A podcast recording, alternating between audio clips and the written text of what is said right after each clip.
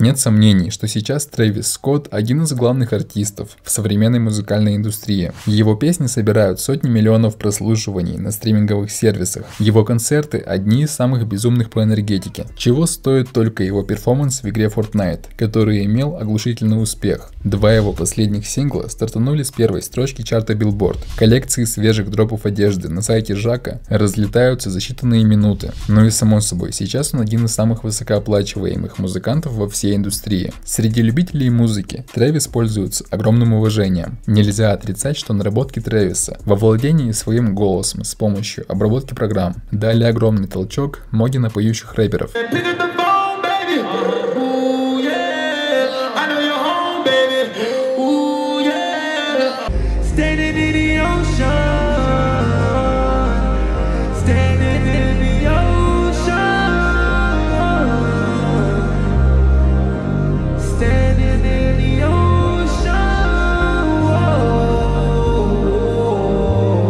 И не будь Трэвиса, автотюновых рэперов было бы в сотни раз меньше. Его уважают земляки за то, что своим последним релизом он прославляет Хьюстон. Музыкант даже получил ключ от родного города Миссури-Сити. А также 10 февраля теперь официально, день Трэвиса Скотта на его родной земле. С помощью своей медийной силы он помог продвинуться ребятам со своего лейбла Cactus Jack в прошлом году. Это был Шек Вес с его Мобамба, а нынешний год стал прорывным для Дональда Оливера. Причем оба артиста засветились на Астро, когда их практически никто не знал, а Жак дал им шанс.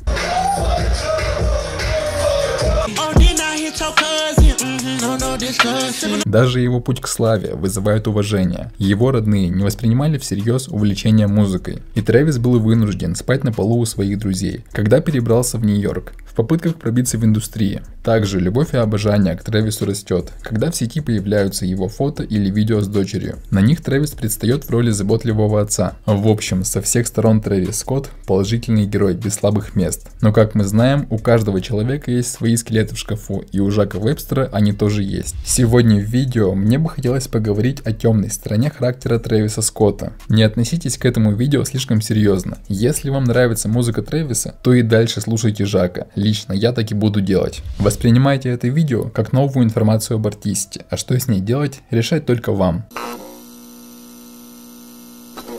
Итак, начнем с истории Шейна Морриса. Они знакомы с Жаком с далекого 10 года. Хоть он и не был менеджером, однако по факту выполнял его функции. Шейн помогал делать Жаку первые шаги в музыкальной индустрии. И 8 лет назад он опубликовал статью, как из скромного парня он становился эгоистичным артистом со звездной болезнью. Слушаем. Знаете, что самое плохое во всей этой ситуации с Трэвисом Скоттом? Именно я нашел Трэвиса. Он не рассказывает это никому, но именно я был тем человеком, который продвигал его в медиа, хип-хопе, журналах, помогал со студией на старте карьеры. Первый раз я пообщался с Трэвисом после того, как он отправил пару песен в начале января 2010 года. Это был материал из совместного альбома с Джейсоном. in the morning, it's about that time. Got a box full of Dutchies, about to blow my mind. Gotta scoop me up, just clocked out, we can roll. Gotta pick these girlies up, make that left right at the stove. Wrongky. Just waking up, gotta get home. I don't know, overslept cause of good don'ts. Я сказал ему правду. Это очень плохо. Нет лаконичности, не достает многих деталей, но очень близко к уникальности. Мы продолжали переписываться, делали заметки, разговаривали о музыке. Я сказал ему, чтобы он поучился урок групп вроде The Cars, как они пишут песни и как песни рассказывают истории. Время от времени мы созванивались, я частенько давал ему подсказки. В начале нашего общения Трэвис нуждался в помощи. Я учил парня всему, что сам знал. И вот Трэвис присылает мне The Beach Crazy в августе 2011 года. Прошло полтора года с нашего первого имейла.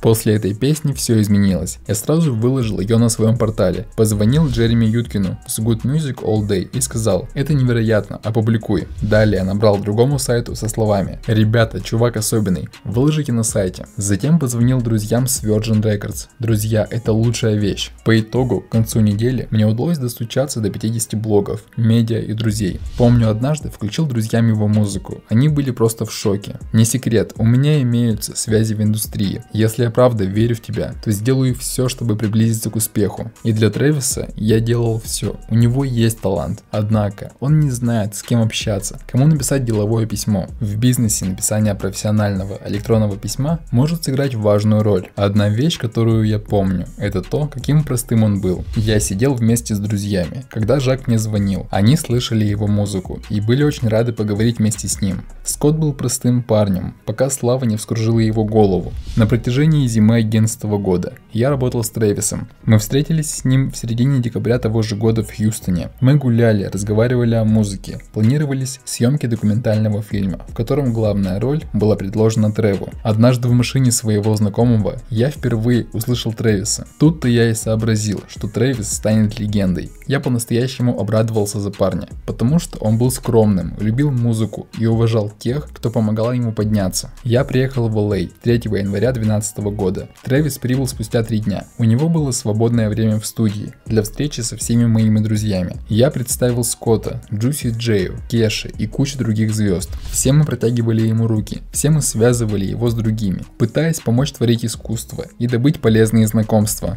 В один из дней ситуация приобрела довольно странный оттенок. Я поймал Трэвиса, когда он хотел украсть баунс из совместной композиции с Нельсоном Лондоном. Он приехал ко мне домой в Беверли-Хиллз и начал кричать на меня, приговаривая. У меня встреча с Тиай Шейн, мне нужен данный баунс. Я объяснил ему, это не твоя музыка, если сессия проходила вместе с Нельсоном, вы должны пойти вместе к нему. Все же, он сделал главную часть продакшена. И здесь я осознал, Трэвис Скотт изменился. Он кое-как познакомился с Кеша, а затем хвастался всем, что хорошо знает ее. Само собой, это отразилось и на мне. Я сразу подумал, что же произошло с этим парнем. Во всех своих интервью он говорит, что сделал себя сам. А я думаю, что это полный бред. Все же, и до Тиая, и до Канье, до отъезда из Хьюстона, я был с ним. Я пытался направить его в нужное русло, заставить не наступать людям на пятки. Вскоре после этой кражи я понял, что не хочу с ним работать. И еще один показательный случай. Поздней ночью мы все были на вечеринке, и у меня ни с того ни с сего случился эпилептический припадок. И знаете, что сделал Трэвис Скотт? Он и его друг Тони бросили меня. В конце концов, я оказался в больнице. Но Трэви это вообще не беспокоило.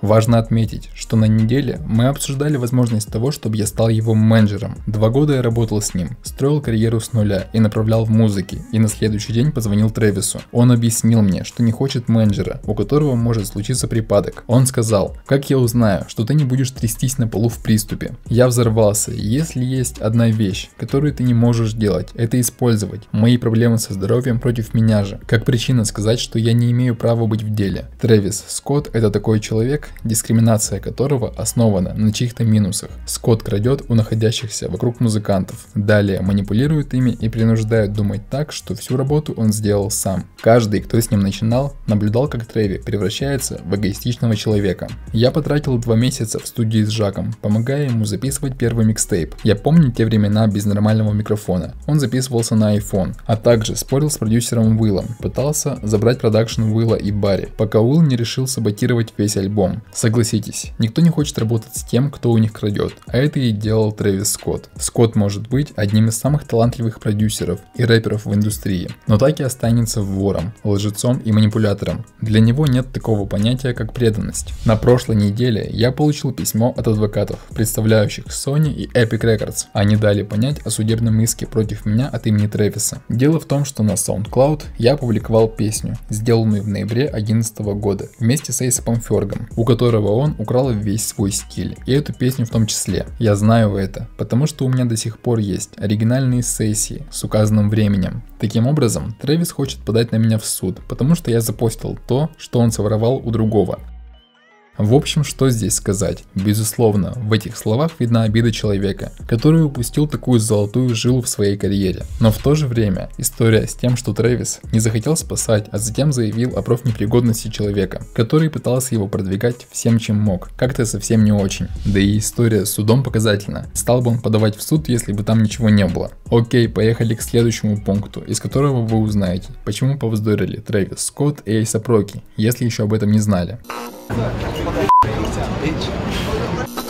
Тайлер Гросса – это известный модельер и создатель бренда Super Radical. Он был помощником Эйсап Ямса и общался со всем мобом. В далеком 13 году Тайлер и брат Ферга намеревались встретиться с Фергом в Нью-Йорке. Тогда менеджер Ферга сказал садиться в другую машину. В этой машине сидел Трэвис Скотт и его менеджер. На улице лил сильный дождь. Они подъехали к клубу, к которому должен был подъехать сам Ферг. Однако, пока они ждали, Трэвис выгнал обоих из машины со словами «Пошли нахер отсюда!» И им пришлось стоять на улице под проливным дождем, пока Трэвис спокойно ждал в машине. После этого весь ASAP Mob стал недолюбливать Трэвиса. И это весьма странный поступок, ведь когда-то Ферг фитовал с Трэвисом на его первом релизе.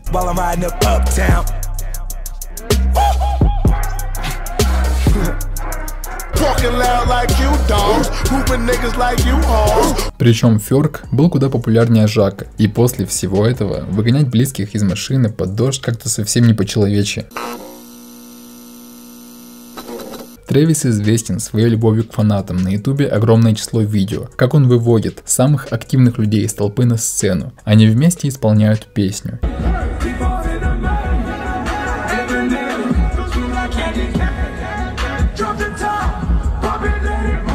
Или же фан прыгает в толпу.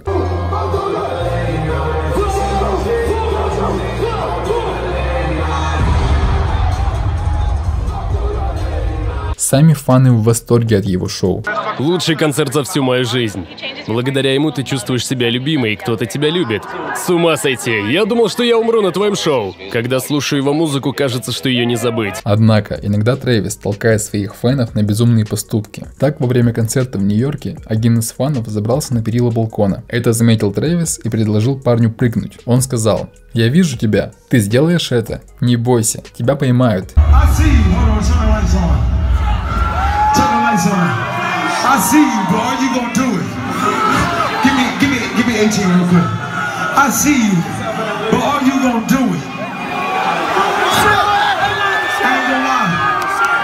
конечном итоге воодушевленный подросток согласился с этим и прыгнул. Паренька никто не поймал. Причем артист не считает себя виновным. По его словам, он приказал прекратить концерт и помочь парню. А его слова «прыгай, тебя поймают», будто говорил не он. По итогу Трэвис решил съехать со всей этой истории и подарил один из своих перстней фанату. Еще подобная история произошла на концерте в городе Роджерс, когда его задержала полиция. Дело в том, что ограждение и сцена было довольно далеко. Тогда он попросил своих фенов идти на пролом через ограждение ограждения. И как вы понимаете, люди побежали к сцене через кордоны безопасности. В результате этого началась мощная давка. Травмы получили работники площадки. Один охранник сломал ногу и полицейский. И как вы думаете, что же заявил Трэвис? Он в привычной манере снял с себя ответственность, заявив, что не хотел ничего кроме мира и любви. И на самом деле, первый фанат мог сломать себе позвоночник и остаться инвалидом. Да и охрана на концерте могла получить более серьезные травмы от разъяренных фанатов. Ну и последняя темная сторона Трэвиса Скотта – это маниакальное желание заполучить Грэмми.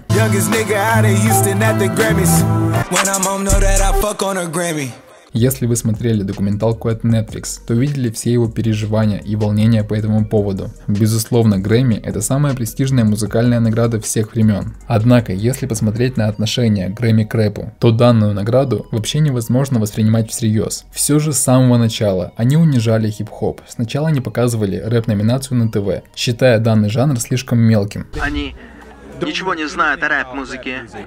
И наш бойкот именно для того, чтобы открыть им глаза на рэп. Так что в следующем году другие рэп-группы смогут выступить на церемонии награждения Грэмми. И эта церемония будет показана по ТВ, потому что музыка важна и значима настолько, чтобы быть частью этого шоу. Похоже, что в Грэмми услышали. В следующем 1990 году они начали показывать рэп-категорию по ТВ. У огромного числа рэперов вроде Run DMC, Snoop Dogg, DMX, The Game, Nicki Minaj, Busta Rhymes, Tupac, Biggie, 3 Mafia, Big Pun, Ice Cube, Easy, A$AP Rocky, Pusha T, Chief Keef, Lil B. Нет этой сраной Грэмми. И разве эти люди стали хуже без этой награды? Разве их заслуги принизились? Разве они стали менее значимы для жанра? Нет. То, что у таких людей, как Тупак и Бигги, нет ни одной статуэтки Грэмми, говорит о том, что данную награду судят глухие придурки. Да и после поражения Астра альбому Cardi B нужно было просто всех их бойкотировать и послать Академию. В прошлом году Трэвис заявил, что вернется за Грэмми. И что ж, пожелаем ему удачи в будущих премиях.